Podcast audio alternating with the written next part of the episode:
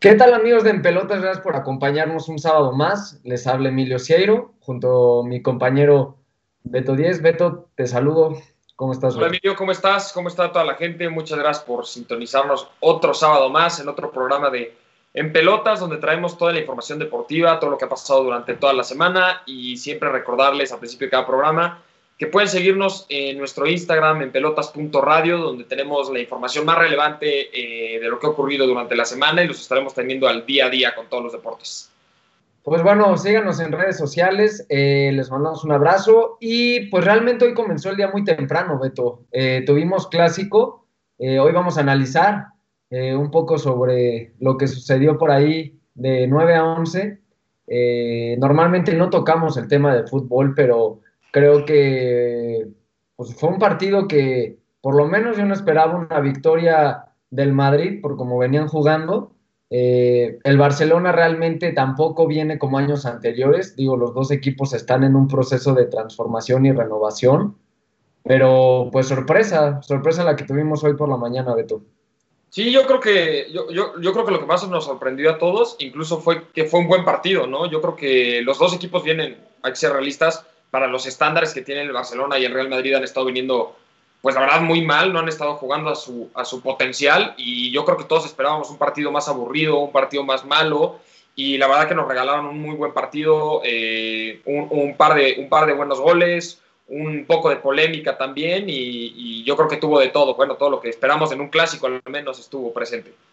Mira, para los que no tuvieron la oportunidad de verlo ya fuera porque pues tuvieron algo que hacer en la mañana o simplemente no se despertaron, como dices, el partido empezó bastante movido, eh, dos goles en menos de 10 minutos. Primero marcó el Real Madrid, eh, buena jugada, Valverde la define bastante bien, y después Ansu Fati que pues parece que es el heredero de Messi. No entiendo que son jugadores muy diferentes, pero fue el jugador más joven en la historia en marcar un clásico, 17 años, la verdad lo que está haciendo Ansu Fati de ya jugar en el Barcelona, eh, siendo titular a veces, a veces lo rotan, y que ya haya llegado también a la selección española te habla de que pues es, es un gran prospecto futuro y que el Barcelona tiene que cuidar a esta joya. en el segundo tiempo, como dices, eh, hubo un poco de polémica, al final creo que podemos discutir un poco el penal.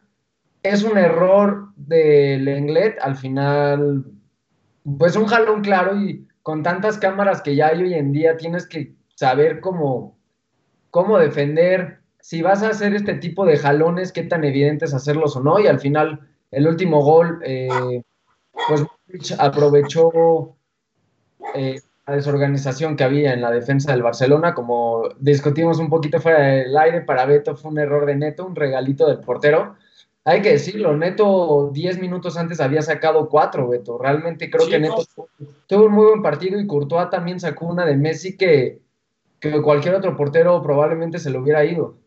Sí, no, yo, yo creo que la, vaya, el, último gol sí se puede decir que es culpa de Neto, pero no hay nada que reprocharle a Neto, que, que la verdad llevaba cuatro muy buenas paradas. Eh, al final comete un error, pero podemos decir que compensa el partido con muy buenas atajadas a lo largo del encuentro. Y yo creo que fue muy buen partido y en esta parte de la polémica, en la parte del penal, hay un jalón, entonces el penal en sí sí existe, pero el verdadero problema que hay aquí entonces es cuándo los marcan y cuándo no los marcan, porque son de estas jugadas que los árbitros normalmente no marcan en el área y entonces en la mayoría de los partidos no lo marcan y de repente sí lo marcan. El problema entonces que se está viendo ya es uno de consistencia en tanto a, eh, a lo que va a decidir marcar el árbitro. El jalón existe, se ven todas las tomas y la verdad sí es un penal, pero entonces tiene que considerar la liga ver en el reglamento cuándo se va a marcar y cuándo no se va a marcar para que unos equipos no salgan afectados y otros sí. Yo creo que ese es el principal problema que hubo.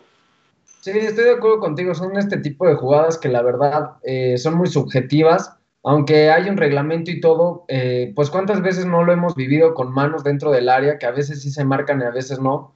Eh, al final caen, bueno, recae la decisión sobre el criterio arbitral.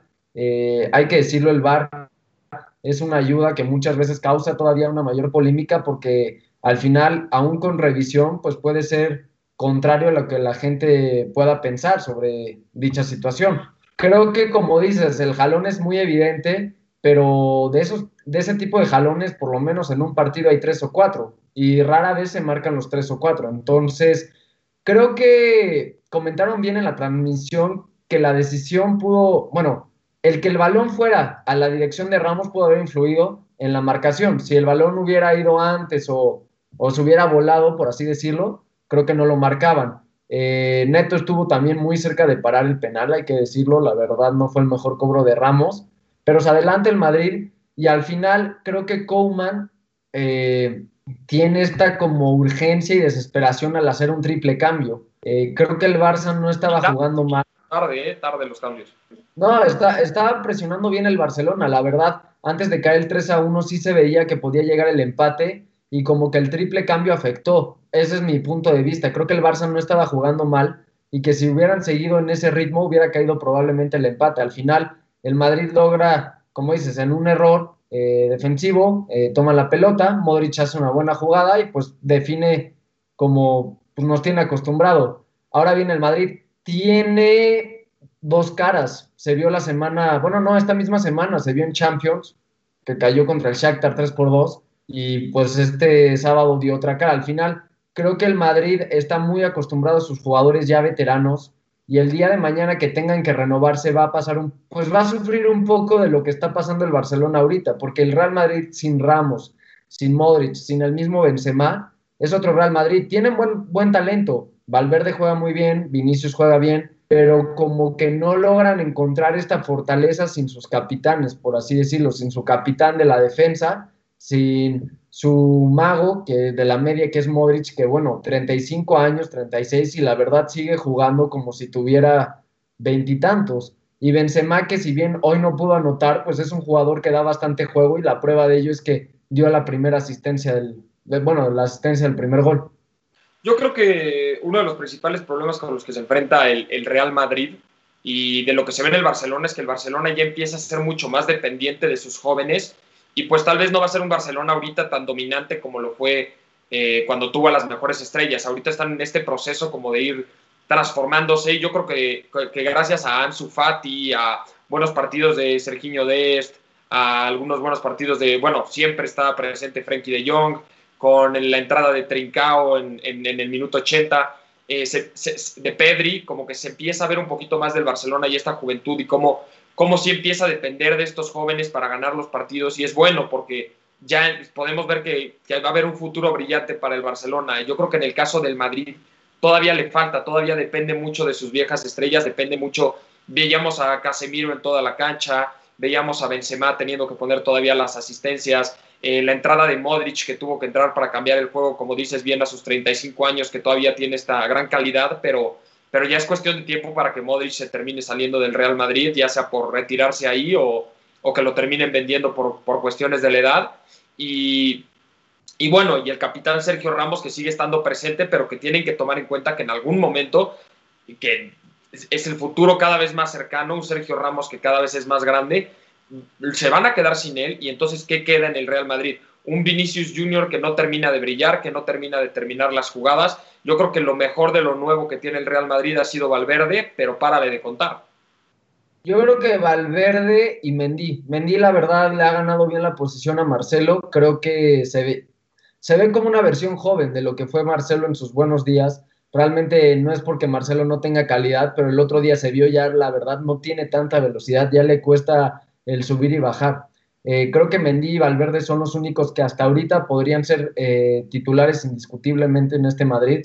Como dices, Vinicius es mucha velocidad, eh, el otro día marcó, pero sigue sin dar este pues salto que se pueda esperar. También el Madrid contrata a Eden Hazard, pues se la pasa lesionado. Al final creo que el Madrid no le ha salido bien en ese aspecto. Para tener una plantilla tan pues amplia, pues les acaba dando los resultados creo que Modric, por todo lo que le ha dado el Madrid al final, cuatro Champions y, demás, tiene el derecho de retirarse en el Real Madrid. Eh, le quedarán dos, tres años a lo mucho, no, no veo que llegue a los 40, pero sí tienes que empezar a, a traer jóvenes que puedan responder ya, como dices, el Barcelona, con todo y que todavía no se ve el gran nivel que puedan mostrar posiblemente en unos 10 años, eh, Dest, pues qué bien jugó, hay que decirlo, la verdad parecía una versión de los principios de Dani Alves. Eh, creo que el Barcelona lo que está haciendo bien, mira, creo que lo voy a comparar rápidamente. Lo que hizo bien el Madrid es eh, darle continuidad a sus bases, a los pilares, pero tiene que estar preocupado por el lado joven. Y el Barcelona, al contrario, lo hizo muy mal con sus pilares. Dejó ir a Luis Suárez, por ejemplo. Eh, dejó ir a Arthur, se trajo a Pjanic, que ni siquiera lo meten. Pero están errores, errores, garrafales de, de, Piqué, de Busquets, de estos jugadores que todavía siguen ahí, que le dieron muchísimo al Barcelona, pero ya se ve que la juventud ya los alcanzó. Frenkie de Jong es 20 veces ahorita más, más jugador, está jugando muchísimo más de lo que juega Busquets. La defensiva del Barcelona es un desastre. Cuando hubo un momento en el que se compró a un Tití, se compró a Lenglet y parecía que ese iba a ser el futuro del Barcelona, Lenglet ya no está respondiendo, Piqué no está respondiendo, apenas con Serginho de este lado derecho pues empieza a ver un poco más y hay que empezar a pensar por parte del Barcelona qué van a hacer con ese lateral izquierdo porque Jordi Alba sigue siendo la base fundamental de ese lado izquierdo del equipo.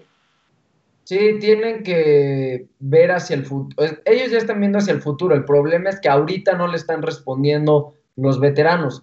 Caso contrario de la mayoría del Madrid. En Madrid están respondiendo la mayoría de los veteranos. Te podría decir que los únicos que no es Marcelo, eh, Isco, que no es tan veterano como los otros, pero bueno, en su momento era titular indiscutible en el Madrid.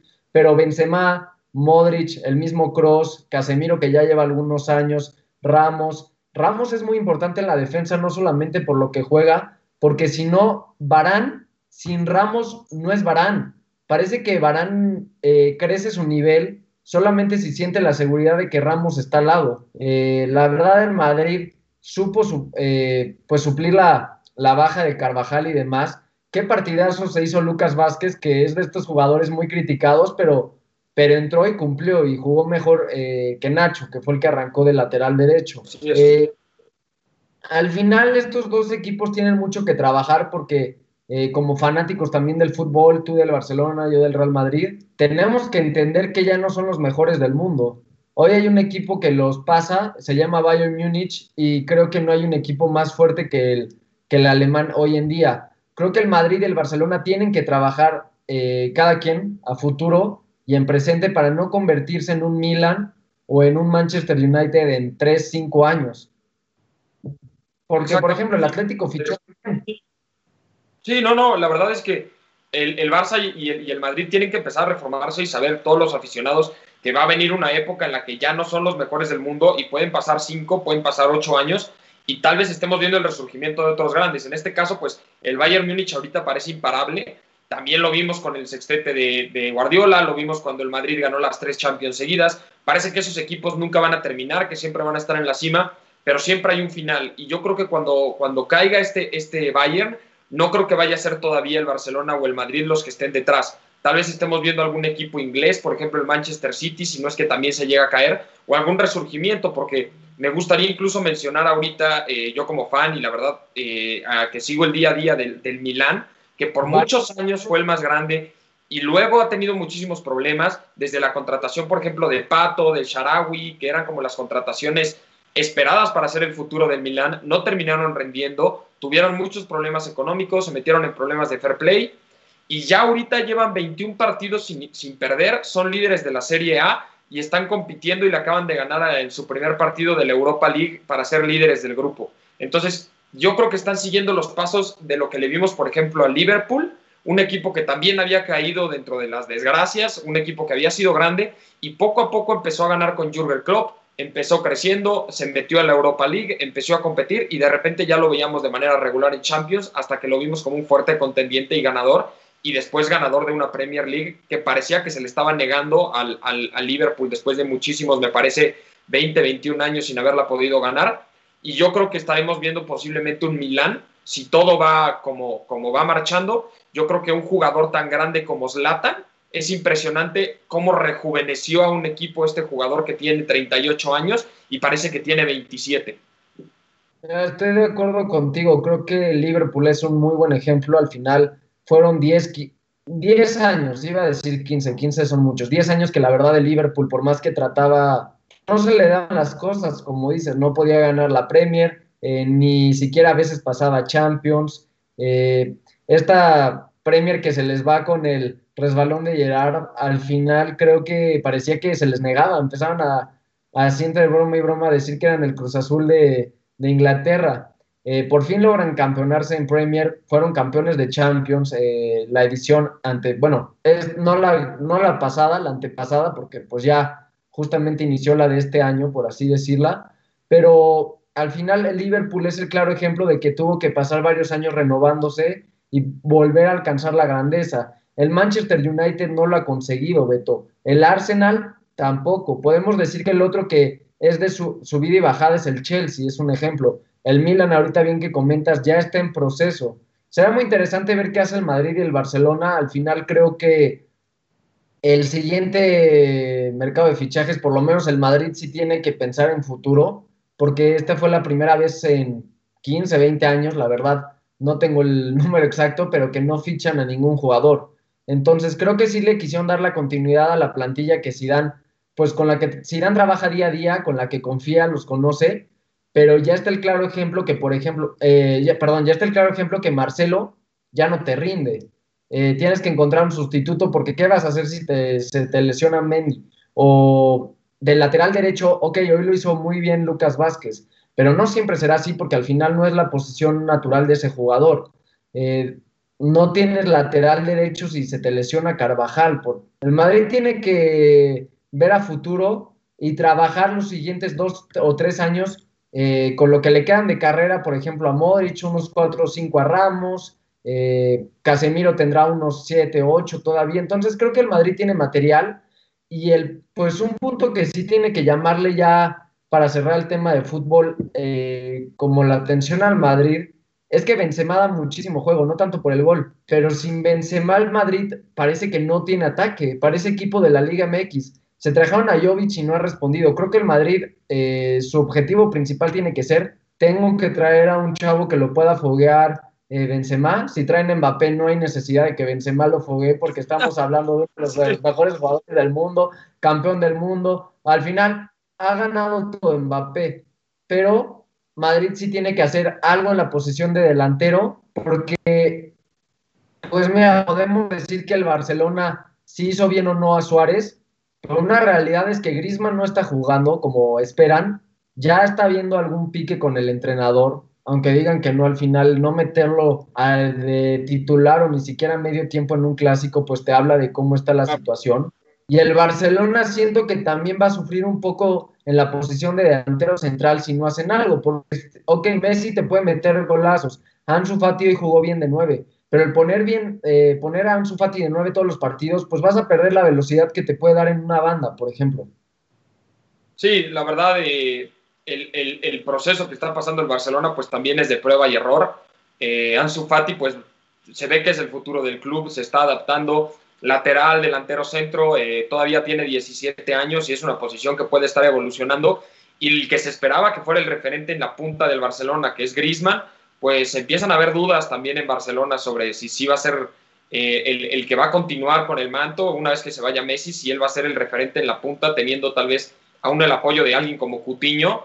Pero Cutiño parece que sí está empezando a ganar su lugar en el Barcelona después de no haberlo podido en su primer en su primer tramo con el club, se va a, Alemania y regresa como campeón de Champions. Y la verdad yo creo muchísimo más motivado y se le ve jugando muchísimo mejor que antes de irse. Entonces, Cutiño parece que lo está logrando. Vamos a tener que esperar a ver si le empiezan a dar todavía más oportunidades a Grisman o si al, o si al contrario ya se las están quitando para, para de plano cortar de tajo todo y, y buscar otro delantero.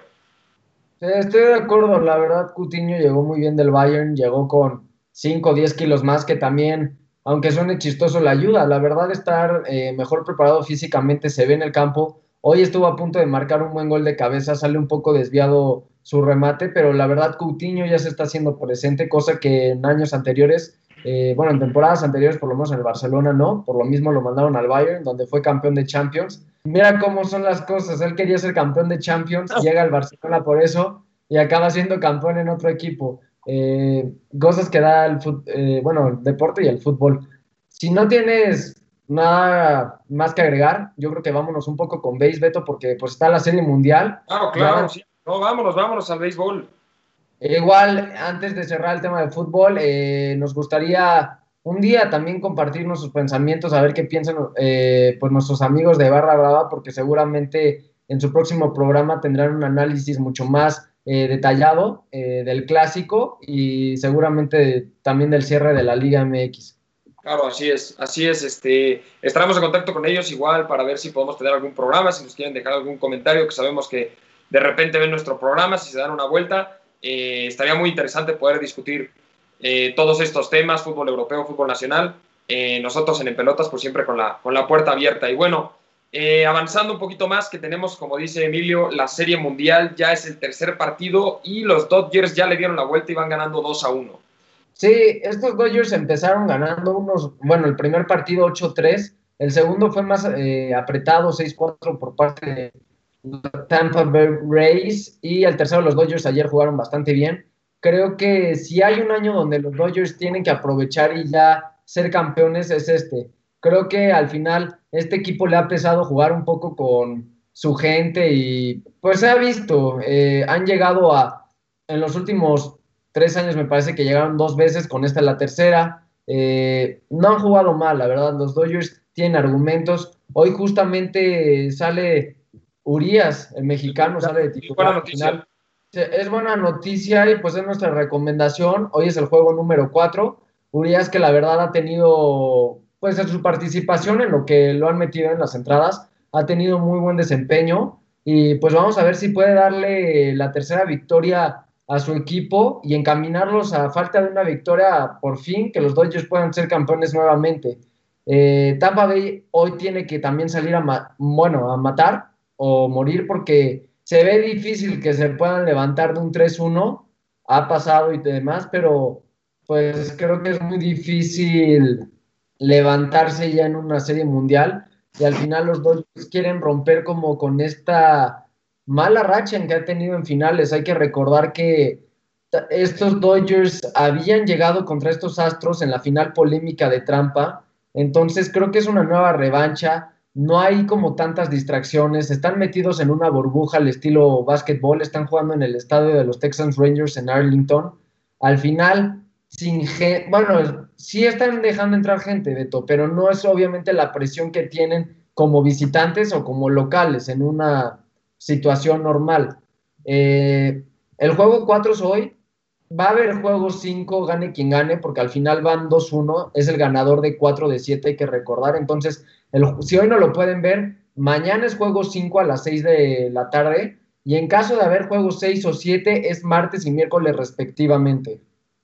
Sí, eh, yo creo que como comentas, hoy es de los partidos más importantes en la serie, ¿no? Eh, los primeros, pues al final, eh, lo, como dices, lo ganan los, los, Dodgers, pero pues tampoco Tampa Bay se puede desanimar por eso, empatan, luego ya los Dodgers se ponen uno arriba. Todavía la serie está muy apretada, no podemos decidir todavía para ningún lado, los dos están jugando muy bien y cada día han demostrado muchísimo más, por decirlo de alguna manera, un equipo que el otro. Entonces, que gane Tampa Bay el día de hoy tampoco sería así como la gran sorpresa, pero, pero sí es importante que ganen, porque justo como dices tú, si los Dodgers se logran poner 3 a 1, entonces el partido de mañana ya es debido a muerte para Tampa Bay y es una situación a la que no quieren estar llegando. Por eso es muy importante que Tampa Bay gane hoy no sería como algo definitivo para ellos, pero sí los pondría en el, escenario más complicado imaginable y, es algo a lo que no quieren llegar. Es por eso que si no ganan el partido de hoy, por eso también es, nuestra recomendación para el día de hoy, si Tampa Bay no logra sacar el partido, podríamos estar hablando de que los Dodgers ya son amplios favoritos para llevarse la Serie Mundial. Sí, más que nada porque si Tampa Bay logra poner la serie bien como dices 2-2, le vas a empezar a meter presión y fantasmas a los Dodgers. Van a, pues por lo menos a más de uno dentro de la institución va a estar ya pensando que les pueden dar la vuelta, pero es que también estamos viendo un gran nivel eh, como equipo e individualmente por parte de los Dodgers. Lo que está jugando eh, Bellinger, eh, Mookie Betts, al final Kershaw, que se le ha criticado tanto durante pues su carrera, más que nada en partidos de postemporada. El primer juego lanzó bastante bien. entonces creo que estos Dodgers por lo menos se les ve algo distinto. Será importante ver cómo salen pues todos los jugadores de los Dodgers a la ofensiva hoy y ver si traen el bat caliente o no. Eh, si Tampa Bay logra contener al ataque a ahora sí que a, los angelinos, pues realmente será difícil eh, que puedan llevarse el tercer, el perdón, el cuarto juego. Eh, tiene muy bien Tampa. El problema también de Tampa es un poco la ofensiva y se ha visto más que nada en los tres juegos que oportunidades han tenido, Beto. En el primer juego hubo un momento en que por ahí de la octava entrada, me parece, Tampa Bay tenía para anotar tres o cuatro carreras de golpe y una muy buena jugada de un pitcher mexicano precisamente eh, al doble jugada, doble play, al final dos outs y lograron contener bien esto. Al final, Tampa tiene que aprovechar las oportunidades a la ofensiva porque no es tanto su fuerte, no las genera tanto como los Dodgers. Y tiene que contener igual, te digo, a Bellinger, a Mookie Betts, a Bueller, eh, al Barbón, la verdad, también el Barba se está jugando bastante bien será, una, será un bonito partido y nuestra recomendación también es adicional porque hoy sale un mexicano. Siempre va a ser lindo y lo hemos dicho ver talento nacional, eh, ya sea en cualquier deporte, y que hoy pueda de verdad encaminar a su equipo después de varios años a estar a este un juego. Este mexicano que fue el que los llevó en, a la Serie Mundial, por decirlo de alguna manera, en, el último partido que, que, tuvieron los Dodgers antes de llegar a la Serie Mundial, cerró el mexicano y, y es pues el, pitcher que termina llevando a los Dodgers a, la Serie Mundial. Entonces, es un pitcher muy bueno, mucha calidad, ha tenido muy buenos partidos y esperemos que el día de hoy brille como lo, como lo hizo la última vez y, con esto podrían ganar los Dodgers y atribuirle mucho al mexicano. Mira, tiene un encuentro bastante complicado. Yarbrough es bueno. Te voy a decir nada más sus números. Urias va 4-0. Esto te habla de que, pues la verdad, es muy buen pitcher. Y además su era, que es como cada cuánto cuántas carreras y bateos permiten por entradas, es un promedio, es de 0.56. Es muy bueno, Beto, ni siquiera llega a 1.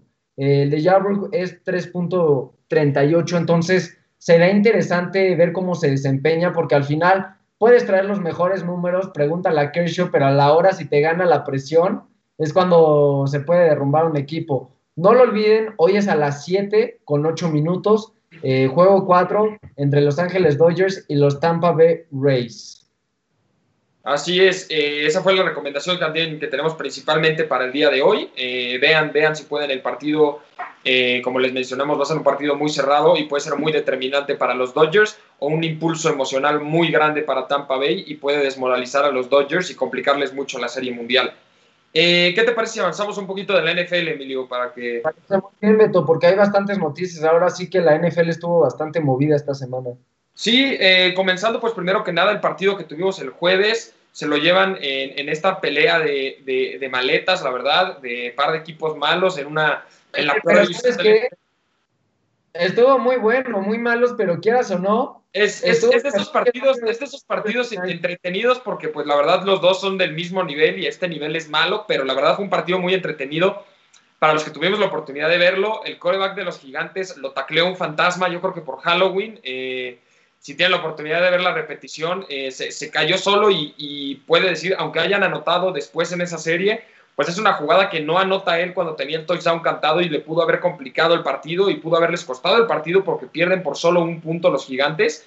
Eh, ganan las Águilas y yo creo que este era el peor escenario para los otros dos, para Dallas y para Washington, porque al final los gigantes, los únicos partidos que tienen la probabilidad de ganar son los divisionales. Todos los demás lo más posible es que lo pierdan. Y las Águilas también son muy malas, pero tal vez son un poco mejores que los gigantes en papel y se espera que lleguen a ganar un poco más de partidos. Entonces, esto le complica un poco más las cosas a Dallas y a Washington porque ganó el, digamos, el favorito. Si hubiera ganado los gigantes, entonces ganó el mejor, Beto. Exactamente, ganó el mejor, ganó el que jugó mejor. Ganó el menos malo. Mira, estoy de acuerdo contigo. Al final estamos hablando que la este de la Nacional está muy triste este año. Eh, no de recuerdo tengo por ahí eh, la bestia de la Nacional que una vez se la llevaron con 7-9, me parece. Ya ha pasado que se la llevan con récord negativo. Pero es que realmente este puede ser el récord histórico que se la lleven con 5 o 6 victorias. Habrá que ver cómo se va dando pues la temporada media y el final de, la temporada del NFL. Que, resultado que sí pasa alguien con resultado negativo, seguro. Yo creo que No sé si, si con solo cinco victorias o con seis, pero... Se han pasado, se han pasado, pero yo personalmente no creo que con cinco veto o seis, sería cosa de checar. Con siete sí estoy seguro, 8-8 lo hemos visto bastantes años. Sí, Carolina, Carolina lo hizo hace un par de años, incluso en la división de Atlanta, pero yo creo que podríamos estar viendo historia en esta división y seguro, seguramente va a pasar alguien con récord negativo. Eso, aunque no haga historia, lo más posible es que sí suceda con un récord negativo o a lo mucho con un 8-8. Sí, estoy de acuerdo contigo. Mira, al final, eh, Filadelfia gana su final. Eh, la otra final es justamente este, el día de mañana se enfrenta Washington contra Dallas. Para mí el ganador de ahí tiene la posibilidad de pelear con Filadelfia. Ese es mi... Claro, toda la división siempre va a estar peleada, porque al final es increíble cómo los gigantes todavía están peleando esa división. Incluso aunque perdieron el jueves, perdieron el jueves un partido divisional, eh, se ponen uno ganado, seis perdidos y siguen en la competencia por la división. Sí, pero como dices, Filadelfia, eh, pues se piensa eh, que puedan recuperar algunos jugadores por ahí del cierre de temporada y puedan darle un mayor nivel. No te estoy diciendo que un nivel competitivo contra otros equipos, otras divisiones, pero sí un mayor nivel que, comparándolo con las otras divisiones. Eh, Dallas no levanta, Washington con tanta polémica como ya está acostumbrado, también no está concentrado en el juego. Eh, las decisiones que están tomando me parecen un poco, pues, controversiales y cuestionables. Habértela jugado en, por dos puntos cuando ya empataste para irte a, a, tiempo extra, no permitiste ni siquiera un punto de la ofensiva de Gigantes. El único el touchdown que permitiste en la segunda mitad fue un balón suelto que regresa a Gigantes hasta la zona de anotación. Eh, no confías en tu defensiva. Al final, te digo, este tipo de decisiones no le está saliendo a ninguno de los equipos. Dallas, por más que traigan a Andy Dalton, que es un jugador experimentado, se ve la falta que les está haciendo, pues, al final, contra Arizona, Beto, fue un equipo muy triste. El peor Dallas por lo menos te puedo decir que de, los Dallas que yo recuerdo es el peor.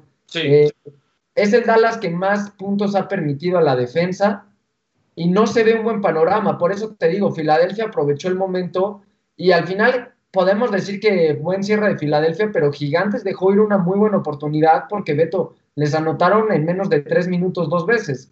Eh, creo que fue un partido muy entretenido, como bien comentas, pero al final veremos quién pasa de esta división la verdad, yo no creo que pueda, el que pase pueda hacer algo en playoffs. Ya sabemos que luego estos equipos cuando pasan así muy apenitas, pues pregúntale a Brady con Nueva Inglaterra, perdió el Super Bowl contra unos gigantes 9-7, me parece. Un 9-7 sí es un récord positivo, pero no era...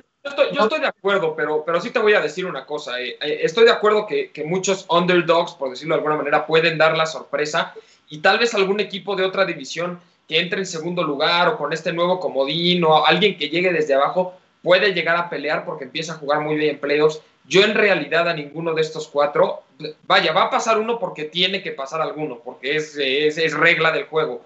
Pero yo no veo a ninguno de estos cuatro equipos entrando a playoffs y diciendo se va a activar, eh, se les va a cambiar el chip, van a empezar a jugar bien, porque no, no juegan absolutamente a nada ninguno de los cuatro y tienen deficiencias en todos los aspectos. No es un equipo que, que tal vez tenga muy buena ofensiva y esté jugando muy bien y esté anotando muchos puntos y en la defensiva les anoten. Ese pudo haber sido el caso de Dallas con Dak Prescott. Un equipo que tal vez entrando a playoffs mejore su defensiva de alguna manera, el impulso, las ganas, la suerte y, y, un Dak Prescott iluminado que pueda tal vez eh, eh, competir. Pero ya con Andy Dalton, yo creo que ninguno de los equipos tiene ninguna, no tiene ninguna ofensiva, no tienen defensiva, no tienen equipos especiales, no tienen absolutamente nada. Y eso para llegar, aunque quiera ser la sorpresa y ser el underdog en estos playoffs, si no tienes nada, la verdad no hay manera de competir. Sí, no, la verdad, como bien comentas, creo que también sabes que se ha juntado que por lo menos tres de cuatro equipos pues están empezando con una renovación, eh, hablando del staff. Eh, llega a, Dallas, Rivera llega a Washington, eh, el nuevo entrenador de, Gigantes que consiguió su primera victoria al final. Eh, sí, sí es una renovación y también han tenido, si bien son malos, pero la mala suerte de enfrentar a rivales que ahorita están muy bien, como lo son Baltimore, como lo son eh, los Rams. No han enfrentado a rivales cómodos, por así decirlo, fuera de su división. No los estoy justificando, pero creo que se les juntó absolutamente todo. Y pues será interesante ver qué pasa entre el juego entre Washington y Dallas, porque para mí el que pierda, como dices, aunque la división siga abierta, creo que junto con los gigantes ya se van a quedar un escalón abajo y ya va a ser muy difícil intentar pelear y entonces sí te puedes sentar a planear la siguiente temporada, que a mí no me gusta, Beto. Está, entiendo que hay, hay equipos que lo tienen que hacer. Hablamos hace un par de semanas que lo que Houston tiene que hacer, aunque pues les duela, es realmente ver si pueden cambiar a Deshaun Watson por unas muy buenas elecciones pensando en el futuro. Pero hay organizaciones como Washington, como los cafés, muchos años hay que decirlo, también los cafés empezaron muy bien, un muy buen arranque, pero este tipo de organizaciones que siempre era, bueno, el siguiente año y el siguiente año, y si no trabajas también en el hoy, pues de nada te sirve planear el siguiente año porque, ok, vas a entrar con un muy buen lugar al draft, vas a tener buenos picks, agarras a un muy buen jugador, pero seamos sinceros, 8, 10, bueno, 8, 10 y bien te va, pero 8 o 10 chavos de colegial que son estrellas, pero a nivel colegial, y sí hay un cambio muy importante del nivel colegial al NFL. ¿Qué te pueden hacer 8 o 10? No te van a cambiar completamente un equipo.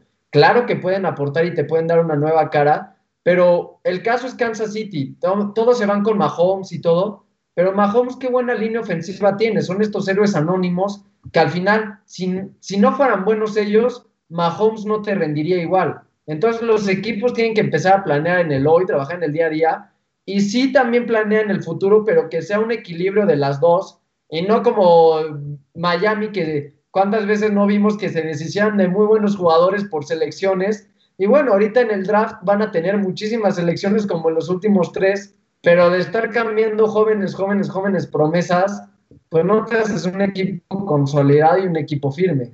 Sí, y al final, eh, ya bueno, recordar también a todos que eh, el, equipo de Miami ya mencionó que para cuando regresen del, de su bye week, esta semana me parece que no juega Miami, para la próxima semana el coreback inicial ya no va a ser Fitzpatrick, va a ser Tua Tagovailoa.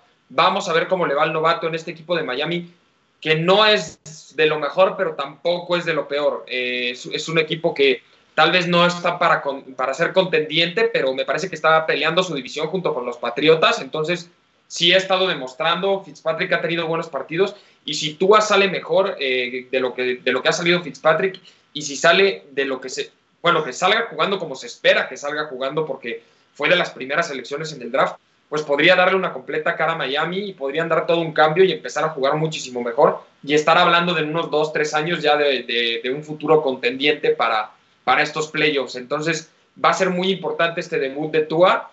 Y, y sí, ¿no? Yo creo que como este equipo hay, hay muchos y la pregunta viene, ¿cuándo, ¿cuándo es aceptable dar la temporada por perdida y empezar a buscar una buena posición en el draft?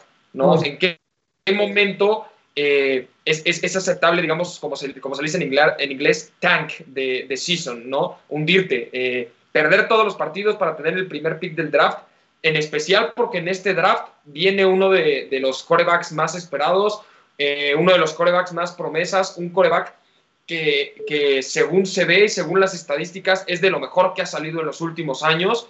Eh, y, es un coreback que te puede cambiar la cara de una franquicia dependiendo, claro, cómo, cómo manejes el resto del equipo, porque en el caso, tenemos el caso de Cincinnati con Joe Burrow, que agarran a este joven promesa y al final todo el equipo pues sigue siendo muy malo aunque se le ven destellos a Joe Burrow. El problema, digamos, sería también para Trevor Lawrence, que es este joven que entra a la clase del draft, si termina, la verdad, en un equipo como los Jets, que no tienen ningún tipo de ah. planteamiento, tienen además a Sam Darnold ahí sentado, entonces van a tener dos corebacks jóvenes que no va a resolver ninguno de sus problemas.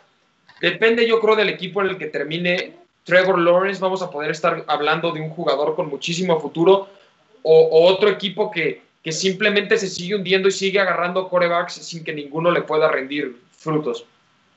estoy de acuerdo contigo, Beto. Al final, ¿cuántas veces no hemos visto estos corebacks prospectos que llegan, pues, con todos los reflectores y por caer en un mal equipo, pues nada más no. Eh, Joe Burrow creo que es el caso. Eh, está jugando muy bien, Beto, pero pues vente a saber qué va a pasar con él en 5 o 10 años si siguen los Bengals. Y si los Bengals no trabajan para ser un mejor equipo, pues va a ser un talento desperdiciado. Al final los Jets, ahorita sí es el, el peor equipo del NFL, nos burlamos mucho de la este de la nacional, pero te puedo decir con toda seguridad que los Jets sí es el peor equipo. Al final, si el mejor coreback eh, de este año disponible en el draft y que se dicen muy buenas cosas de él y se le ven muy buenas cosas, acaba en un equipo así, pues qué tanto puede rendir. Creo que hiciste una pregunta muy interesante. ¿Cuándo es momento de, dar, bueno, de tanquear, por así decirlo? ¿Cuándo decir, bueno, sabes que la temporada se acabó?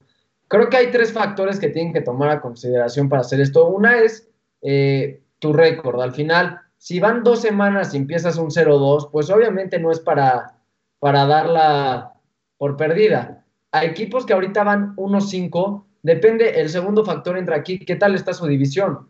Gigantes con 1-6, Washington con 1-5, eh, el mismo Filadelfia con 2-4, Dallas con 2-5, pues no pueden dar por perdida la temporada porque están a una victoria y cada semana vas a ver que va a haber un líder nuevo eh, conforme vayan ganando.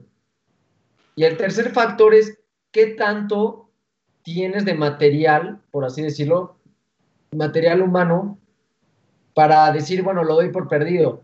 Los Vikings no ven cómo pueden revertir la situación y por lo mismo ya empezaron a tradear a sus jugadores, empezaron a sumar selecciones eh, para futuros drafts con pues la misión de construir un mejor equipo, pero entiendo que sí es bueno adquirir eh, el mayor número de picks, Beto, pero luego también puedes escoger un muy buen prospecto y ni siquiera se consolida en la NFL. Eh, creo que dejar ir jugadores consolidados, por más que te den buenos picks, a menos de que sea una primera selección o que realmente lo necesites, eh, es una cuestión de mucho pensar. Al final, Houston podría dejar ir a su coreback consolidado con muy buenos números, probado en la NFL, pero es que Houston, la verdad, eh, pues tiene varios aspectos que tiene que mejorar de cara al siguiente año, si no le va a pasar como Miami, como Washington, como Cleveland, que puedan caer en un bache de 10, 15 años muy malos. Sí, yo, yo creo que ya hay, algunos equipos que deberían empezar a considerar tal vez, hay unos que tal vez todavía están en el quién sabe por, el, por cómo están jugando y hay unos que todavía tienen que seguir compitiendo. Los, los que tienen un récord eh, eh, terrible y deben seguir compitiendo son todos los de la NFC este. Todos los equipos, o sea, Filadelfia, Dallas, Washington y los Gigantes, son de los cuatro peores equipos de la liga, pero tienen, no pueden darla por muerta, como ya lo mencionaste tú.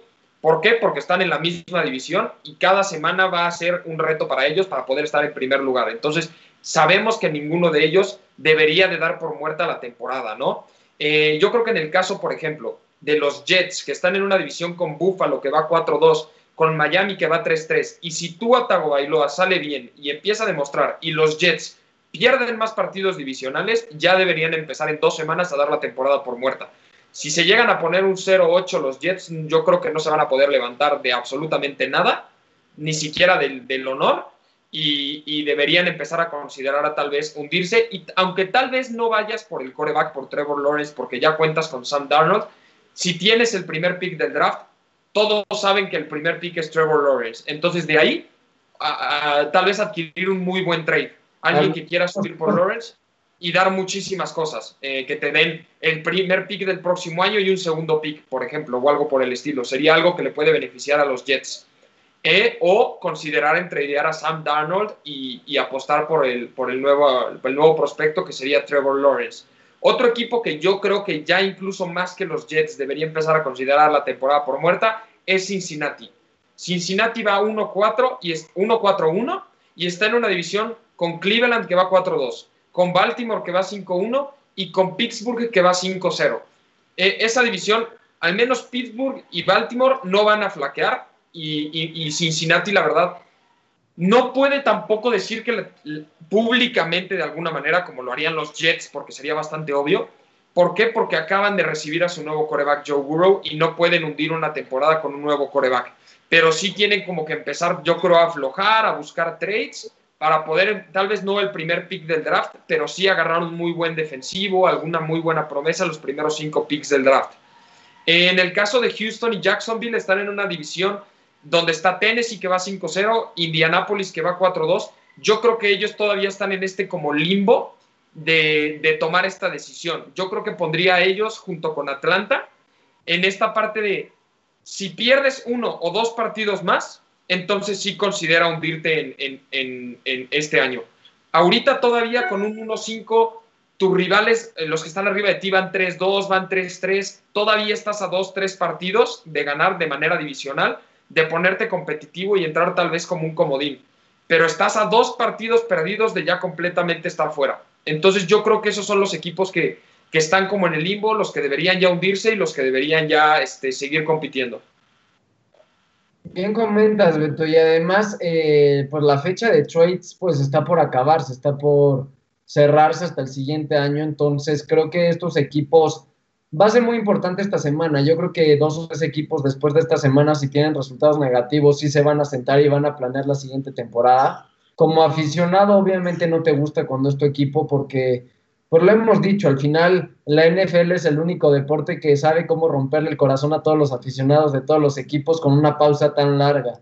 Eh, la mayoría de los equipos no pasan, podemos decir que en diciembre acaba su temporada y hasta agosto pues hay juegos de pretemporada, estás hablando que son casi ocho meses de inactividad, entonces al final como aficionado obviamente no te gusta que tu equipo dé por muerta la temporada porque pues tu primer pensamiento es, falta mucho para la siguiente temporada, la verdad. Eh, y el temor de que si año van a echarla a perder, pero ¿quién te garantiza que el siguiente año lo haces bien?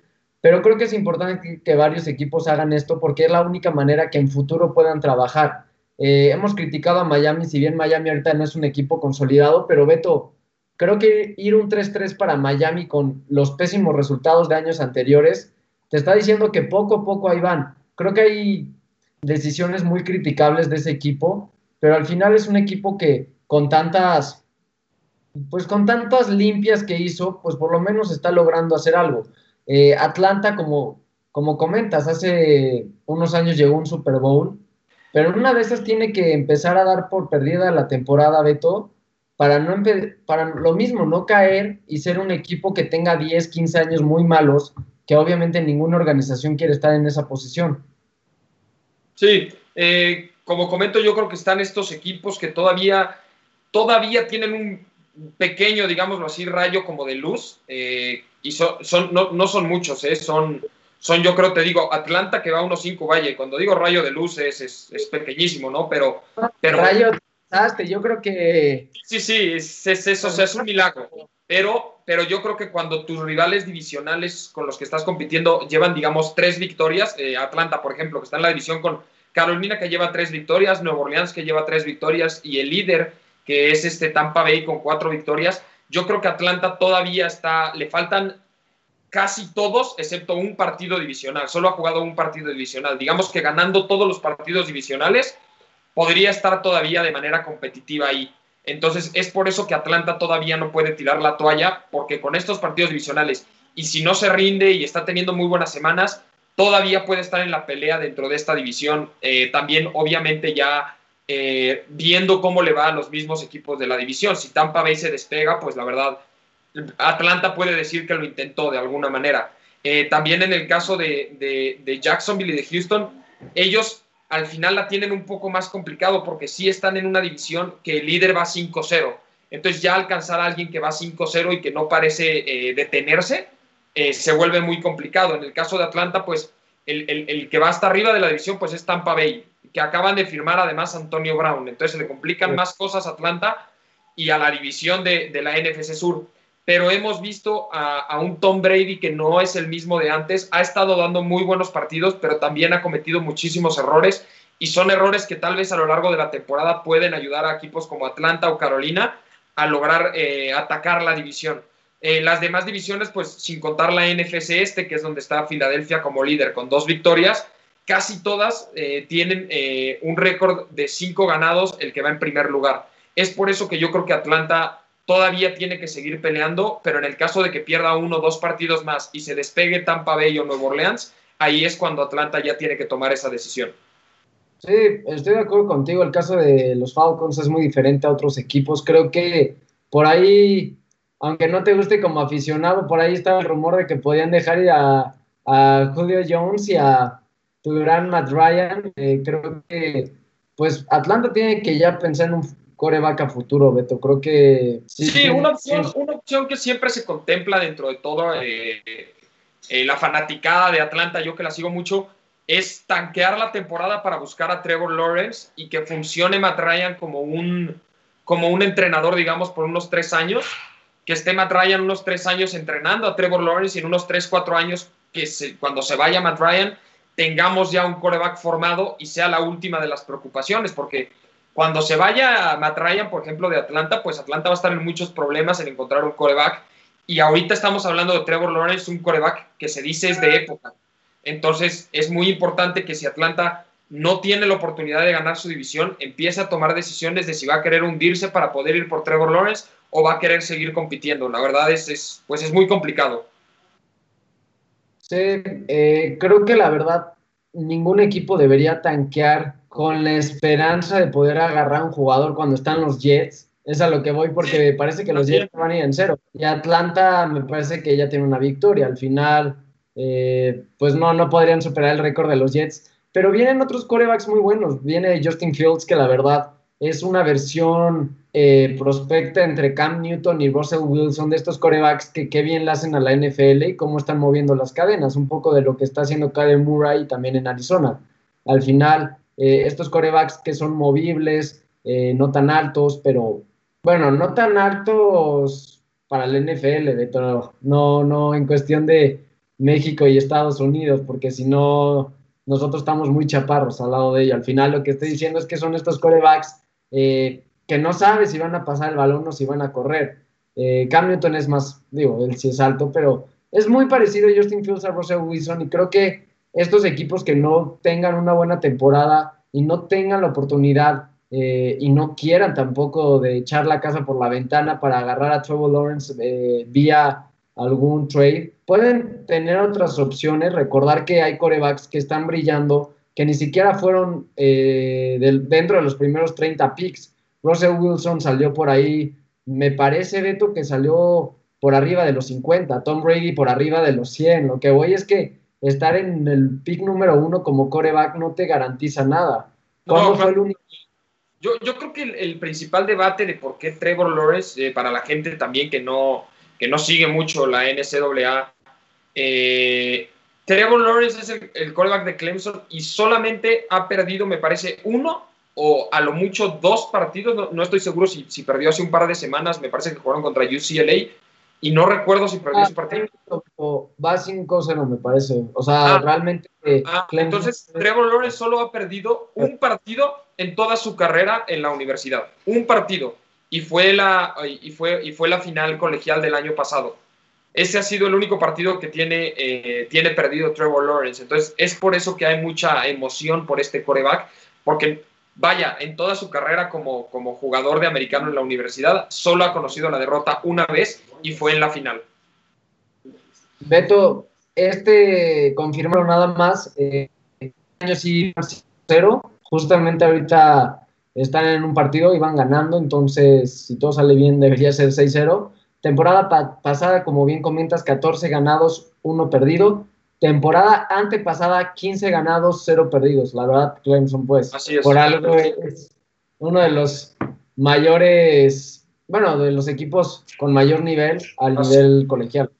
Sí, la verdad es, este, va a ser muy emocionante verlo en la NFL y vamos a ver en qué equipo termina. Y yo, la verdad, eh, vaya, como fan de Atlanta, pues sí me gustaría que terminara ahí, pero no solo eso, si no termina en Atlanta, me gustaría que terminara en un equipo que tenga algún tipo de proyecto, eh, algún equipo que, pues tal vez ahorita no tenga un récord positivo, pero que parezca que puede llegar a ser algo competitivo, no sé, como Denver, por ejemplo, ¿no? Que, que, que ha tenido muchas debilidades, pero tiene alguno que otro punto fuerte y siempre es un equipo que, que se sabe reconstruir bien. Eh, verlo, verlo perdido en, en, en, los Jets, la verdad sí no, no, no me gustaría y yo creo que se perdería mucho. Para que lo enfrente dos veces por año, ¿no te gustaría, Beto? ¿En dónde? Te trabaste, te trabaste. En algún equipo o en Tampa, ¿no te gustaría que acabara en para que lo enfrentes y no lo extrañes. En el FC Sur ya tenemos demasiados buenos corebacks como para, como para que ande llegando otro. Me parece muy bien. Bueno, déjenos sus comentarios. Al final, las noticias de estas semanas fueron estas. Como bien comentó Beto, Antonio Brown firma con Tampa Bay. Si algo no necesitaba Tampa Bay era receptores, ahora tiene a Evans, a Godwin y además, si todo sale bien lo hicieron oficial, habrá que ver si Antonio Brown puede estar por lo menos dos partidos sin que haga algo que lo vuelvan a castigar. Realmente este jugador, lo hemos dicho en programas anteriores, tiene un gran nivel, es de los mejores de la liga, pero su comportamiento fuera de cancha simplemente no ayudan a que su carrera sea más puede, grande. Puede ser un problema en el vestuario eh, de Tampa Bay. Eh, puede ser una, un muy buen receptor o puede ser un problema que llega al vestuario de Tampa Bay. Yo no dudo que Beto al final de la temporada Godwin o Evans eh, decidan marcharse por algún tema de ego o que si gana más o no. No se me haría raro ver que Godwin o Evans la siguiente temporada eh, busquen un, pues un trade. Y si todo sale bien, parece que un viejo conocido va a regresar también a la NFL, Des Bryant, después de, pues todos recordarán que en Dallas brillaba, lo trajeron a Nueva Orleans, justo en los entrenamientos se lesiona y Des nada más no encontraba equipo. Si todo sale bien, parece que va a firmar con los Seahawks otro equipo que no necesita de sí. eso, Beto, porque eh, por esto estos equipos son los mejores, porque de por sí ya son los mejores y todavía apuestan por ser mejores. Perdón que diga tanto mejores, pero pues... Claro, son no, dominantes. Al final son dominantes, se hacen de mejores jugadores y pues difícilmente tú drafteando a jugadores colegiales le vas a poder hacer frente a equipos que ya están consolidados, que son serios candidatos para el Super Bowl y que se traen a a receptores como Des Bryant o Antonio Brown. Estas son las noticias de la NFL. Mañana, aviso importante, mañana no empieza a las 12 del día la NFL. Eh, hay que ponerles un recordatorio, es a las 11, no se me vayan a parar a las 11 y media por ahí, que si no, probablemente ya se les fue más de un cuarto, estos fanáticos de la NFL. Mañana los partidos empiezan a la hora, a las 11, perdón, hora centro de México. Entonces, eh, para que lo tengan ahí de recordatorio para los amantes de los domingos en la mañana. Y pues vámonos, Beto, que ya que se acaba el programa, ¿quieres comentar algo de la UFC, algo de tenis y mandar saluditos y chau, chau? Claro, antes, antes de terminar el programa, nada más, ahorita ya está el precombate, están, están ahorita, tienen la oportunidad de ver las peleas de la UFC están, digamos, las peleas anteriores al, evento principal, donde se va a enfrentar el campeón actualmente invicto, 28 peleas ganadas, 0 peleas perdidas. Es el peleador que le quitó el, el cinturón a Conor McGregor. Su nombre es Khabib Nurgome, Nurma, perdón, eh, Nurmagomedov.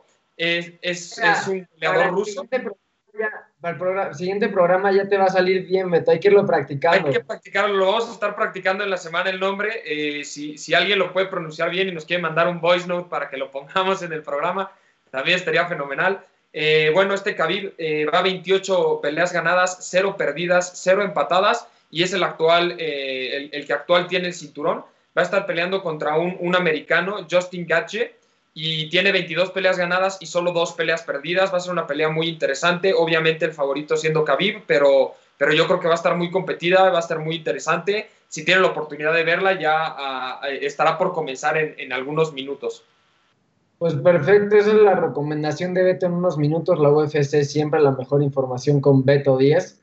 Y pues de tenis, las semifinales, hay un torneo en Bélgica precisamente. Hugo Humbert, el francés, ya pasó a la final va a enfrentar al ganador de Alex de Minor contra Dimitrov. Eh, Alex de Minor va eh, un set arriba, entonces será cuestión de tiempo para ver a quién va a enfrentar Humbert en la final, o Hugo Humbert, si ya se quieren poner más exigentes con la pronunciación.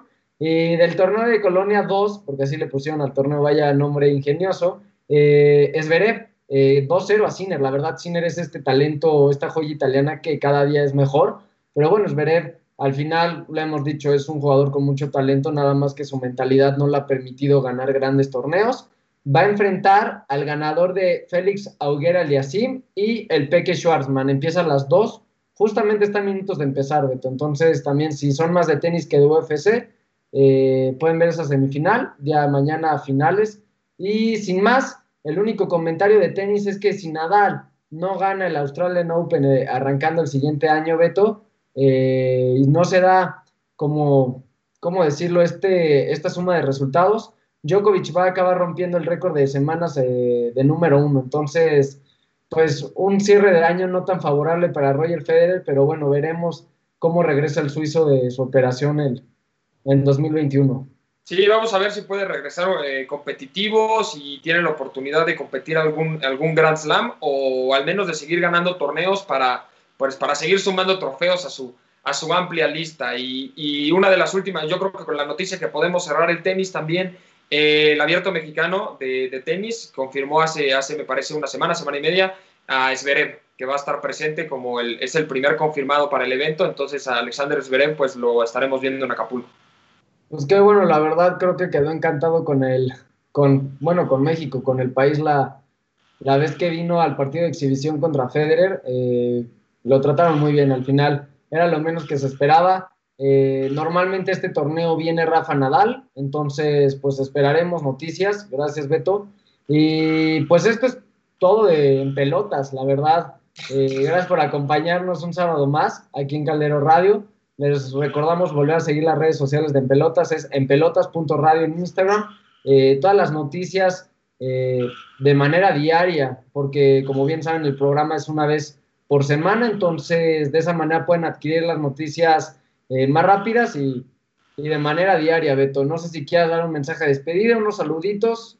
Sí, un saludo a Angélica Cielo, María García, Guillermo Díaz Barroso, María Oseguera. Gracias por vernos eh, todos los sábados. A toda la gente que nos vaya a estar viendo en, en repetición, también muchas gracias. Eh, un saludo, un abrazo a todos. Síganse cuidando y nos estaremos viendo el próximo sábado a la una. Pues perfecto, a nombre de todos, gracias a Chat también. Eh, esto fue en Pelotas.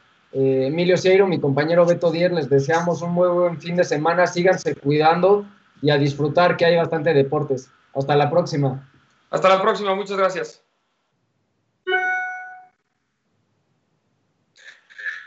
Parece que la musiquita otra vez nos suena. Entonces, Beto. Pues eh, algo, algo, más que quieras comentar. Ya nos, nos, dejaron, al parecer, otra hora de programa. No, no sé si vamos a estar aquí otros 5, otros 10, otros 30 minutos. Eh, pero bueno, en cuanto se nos corte la transmisión, pues van a tener que prender la tele para ver el partido de tenis. Este, Vamos a ver si Diego Schwartzman, pues más que nada, puede mantener este nivel que ha estado manteniendo. Y los dos partidos, yo creo que mejor le hemos visto, pues ha sido posiblemente los dos que le vimos contra Nadal, ¿no? Oye, ¿sabes qué? La verdad, ayer remontó Beto un 2 a 1 contra Davidovich Fouquín, este español. Beto perdió el primer set 6-2 y en el segundo, me parece, el español iba 5-2 arriba. Ya parecía imposible para el Pequi y sacó su, lado de Nadal con Djokovic combinado con una baja estatura, pero un gran corazón. como siempre, como siempre le decimos, somos, nos, nos, gusta mucho verlo jugar, la verdad es, es un ejemplo bastante grande para, para los que no tienen la altura, tal vez como, como Isner, como Zverev, como, vaya, muchos de los jugadores, este, este pequeño Schwartzman, la verdad siempre da muchísimo, siempre deja todo en la cancha y es muy divertido verlo jugar, entonces definitivamente no se lo vayan a perder a las 2 y cuarto enfrentarse a, a Auger Agliasim, este, este jugador canadiense. Ah, la verdad, este jugador, eh, tiene talento, pero creo que no le va a alcanzar para ser uno de los mayores pues, referentes de la Next Gen. Eh, la verdad, no nos conteste el productor, perdón que lo diga, pero este, pues quédense con nosotros un ratito más. Eh, mándenos sus comentarios, igual si tienen alguna duda. Eh, Beto. Oye, ve el lado positivo, ¿no? Ya acaba de terminar el partido ya confirmado, eh, eh, me parece ya ganó de Minor, ¿no? ¿O sigue el, o sigue el partido? No, está el tiebreak, está en tiebreak del segundo set, se fueron al primer, el primer set también fue tiebreak, lo ganó de Minor con 7-4, el resultado de tiebreak, para que no se me confundan que 7 a 4 juegos, porque eso no puede ser.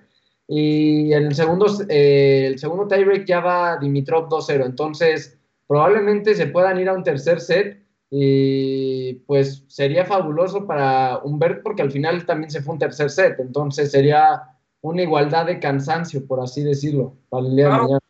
Y mira, se nos, se nos, había olvidado, también está, está un torneo, el, un torneo de tenis femenil, el JT Bank, el Ostrava Open, eh, ya se jugaron las dos semifinales y se va a estar jugando la, la final en la que se va a enfrentar Zabalenka con Azarenka. Azarenka con Zabalenka. Muy bien, buenas rimas, Beto. No, eh, Brady es una jugadora estadounidense que tiene muy buen nivel y hoy fue destrozada por Zabalenka al final. Eh, estamos hablando de la número 12 del mundo y que cuando tiene juego, pues que se cuiden las demás y mañana se enfrenta contra Zarenka, número 14, entonces pues número 12 contra número 14 también es una buena recomendación si quieren empezar tempranito el domingo y también habrá Fórmula 1, Beto. Sí, vamos a tener también la Fórmula 1. Eh, de igual manera, ahorita también está empezado, pues, para los fanáticos del, del fútbol, que tampoco nos, nos estamos metiendo mucho, pero ahorita está eh, empezando incluso el partido del París y tuvimos un partido de la Eredivisie donde jugó el mexicano Edson Álvarez. Eh, resultado escandaloso, ganó 13-0 el, el, Ajax de, Edson Álvarez que, tuvo, que pudo jugar 20 eh, minutos del partido. Oye, Beto, y falló el 13 a 0, claro. Uno pensaría que están jugando FIFA, pero no puede ser que ni el 13 a 0 puedas meter. terrible, terrible lo del mexicano, pero pues bueno, al final es el récord de más goles en un partido, lo empata, me parece que uno había sido 12 a 1, justamente el mismo PCB, pero pues digo, 13 a 0, Beto, perdón, el, el, Ajax, perdón, perdón. Sí, muy, escandaloso. Y ahorita regresando rápido a la Fórmula 1 que me comentabas, eh, ya eh, quedaron también la, el qualifying, la clasificación en la que arranca eh, nada extraño Lewis Hamilton en primer lugar, seguido de su compatriota Valtteri Bottas. Max que no Y Sergio Pérez. la verdad, Checo mañana arranca en quinto. Habrá que ver si puede por fin. ha estado muy cerca de conseguir podio.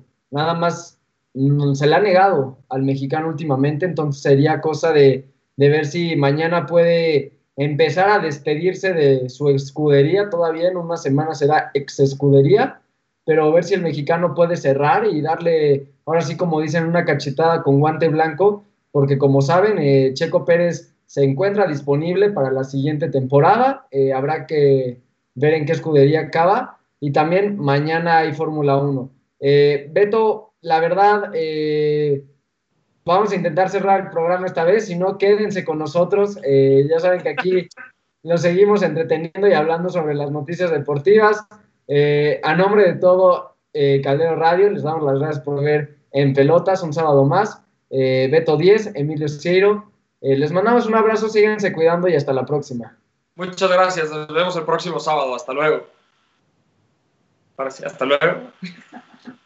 Pues, parece que no, nada más no, no nos quieren. Como que nada nos están, como que no, no nos quieren correr, como que les está gustando mucho, ¿no? El, programa, la producción, yo creo, y, y, y, nada más se, se niega a dejarnos ir este programa.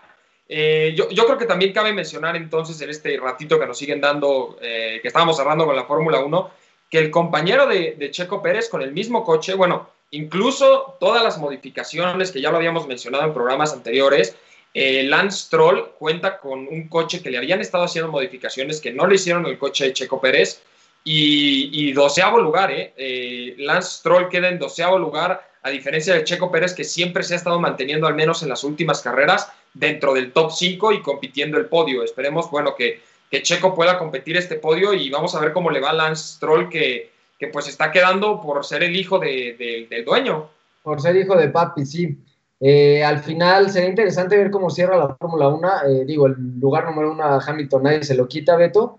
Eh, incluso ya le dieron un casco de Schumacher por alcanzar el número de victorias. creo que estamos hablando por lo menos del Schumacher de nuestra época. Si bien Schumacher sí corrió durante este siglo, estábamos muy pequeños, Beto. Entonces creo que lo que está haciendo Hamilton es de aplaudir. Y lo mismo que decimos semana tras semana, ver cómo cierra el mexicano, porque al final eh, por el talento que tiene, no dudo que acabe en una escudería, pero por fin cuando parecía que tenía un coche competitivo, siempre está metido entre el cuarto y el octavo, normalmente ya no se está acostumbrando a eso, pues lo cortan de un día para otro para mantener al hijo del dueño, traerse a alguien tan experimentado en la Fórmula 1 como es Vettel al final, pues tienen sus razones, pero creo que Checo se tuvo que haber quedado y demostrado el por qué.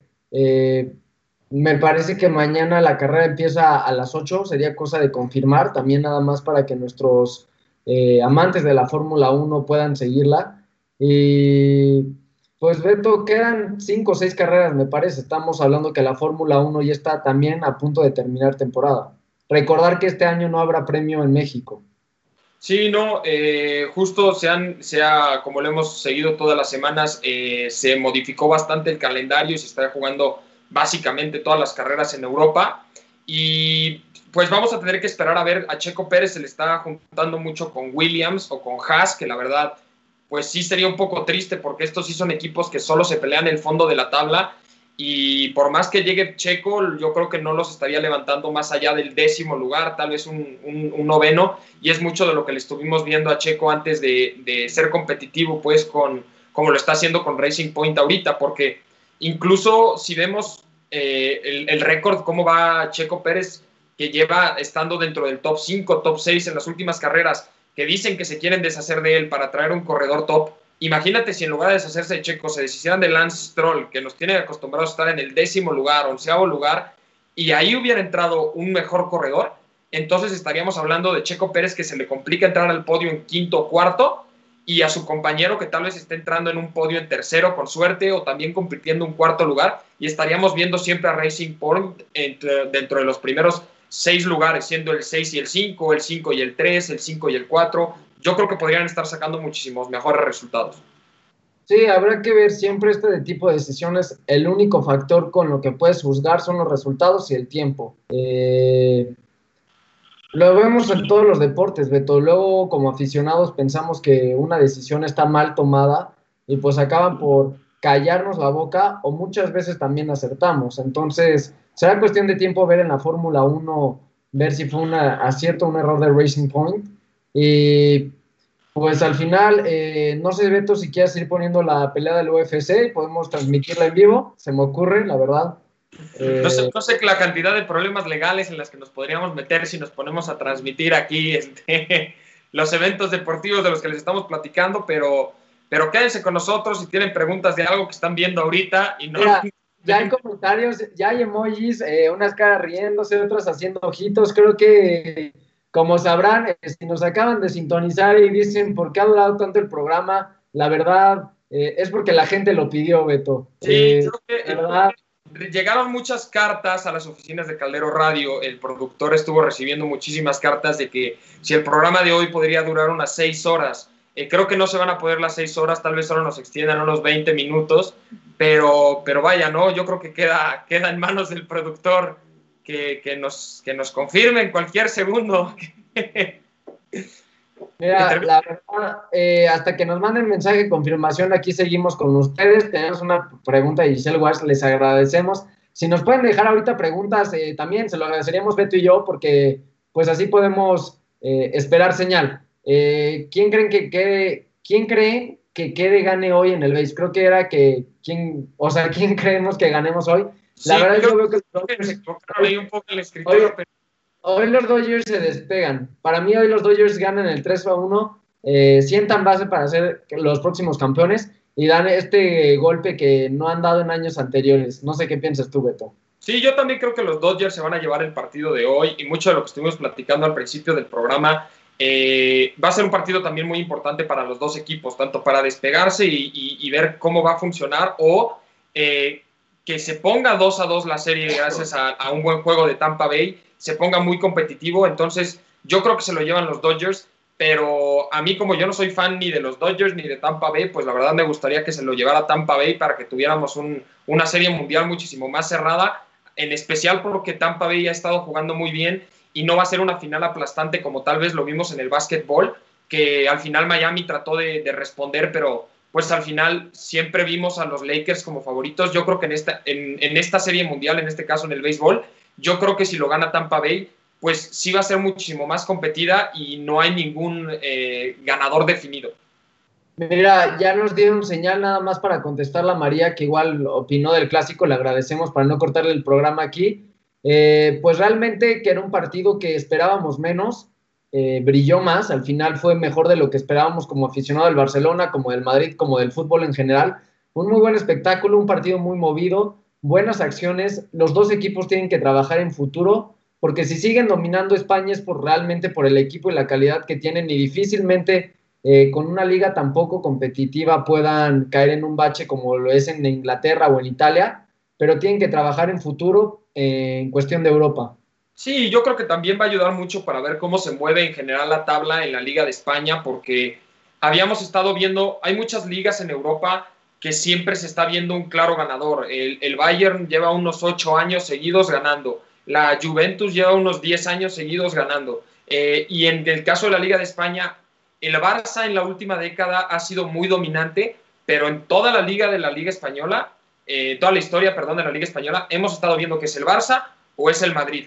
Y los demás equipos, pues de repente la ganó el Atlético de Madrid o hace unos 15, 20 años la habrá ganado, quién sabe, pero hemos visto un dominio total del Barça y del Real Madrid y en este proceso de reestructuración, pues vamos a ver si se la termina llevando tal vez un Atlético, tal vez un Sevilla, eh, no nos queda nada más que esperar a ver porque podemos ponerlo en comparación con la Liga de Inglaterra, donde el, ganador ha estado variando durante los últimos años y hemos tenido la oportunidad de ver historias de equipos eh, que no parecía que la fueran a ganar, que se meten a la pelea. La ha ganado el Manchester City como favorito, la ganó el Liverpool la pasada como favorito. Como no favorito se la llevó hace unos 5 o 6 años el Leicester City. Hoy por hoy el Aston Villa tiene el primer lugar de la tabla, eh, compartiendo lugar con el Everton. Entonces, y son los que además están jugando muy bien, no es suerte que estén en primer lugar de la tabla de Inglaterra. Un Liverpool que se le lesiona además su mejor jugador eh, para muchos, eh, Virgil van Dijk en la defensa, se lesiona y dicen que incluso posiblemente no regrese hasta dentro de un año. Entonces, fuera, Beto. Vamos a ver cómo responde Liverpool ante esta situación, ante esta lesión del defensa, porque vaya, aún tiene este poder ofensivo que les dio que les dio la Champions y les dio la liga, pero sin este jugador defensivo que es básicamente toda la defensiva de Liverpool porque parece que está en todos lados y sin estar ahorita compitiendo los primeros lugares en la Premier, eh, siendo el Aston Villa y el Everton equipos que aunque no hayan tenido muchos reflectores, el, un Aston Villa que la verdad no tiene ningún jugador de élite, que no había estado en el foco de la atención y que no tiene eh, ningún jugador extraordinario, está jugando muy bien como equipo y un Everton que se supo armar muy bien con Carlo Ancelotti y con un jugador como James Rodríguez que llegó a revolucionar el juego, ha estado, eh, vaya, la verdad, muy competitivo y ganando, me parece, prácticamente todos sus partidos. Pues estoy de acuerdo contigo, Beto. Eh, será interesante ver cómo se van desarrollando las ligas eh, a futuro. Cada vez es más común ver que equipos de media tabla se puedan acercar un poco más por pues la libertad financiera y las adquisiciones de jugadores que están realizando últimamente. Ahora sí me dieron señal, Beto, en nombre de todos, en Pelotas les queremos agradecer por su preferencia del programa. Los esperamos el siguiente sábado aquí en Caldero Radio. Síganos en pelotas.radio en Instagram. Eh, una disculpa por pues este alargue que tuvimos, pero esperamos, eh, ojalá eh, nos lleguen más preguntas en los siguientes programas. Como ahorita es muy interesante escucharlos y que pues poderles ayudar a ver si podemos contestarles algo, a ver si puedan decir estos chavos medio les saben. Entonces, en nombre de todos, muchas gracias. Eh, les mandamos un abrazo, síganse cuidando y hasta la próxima. Hasta la próxima, muchas gracias.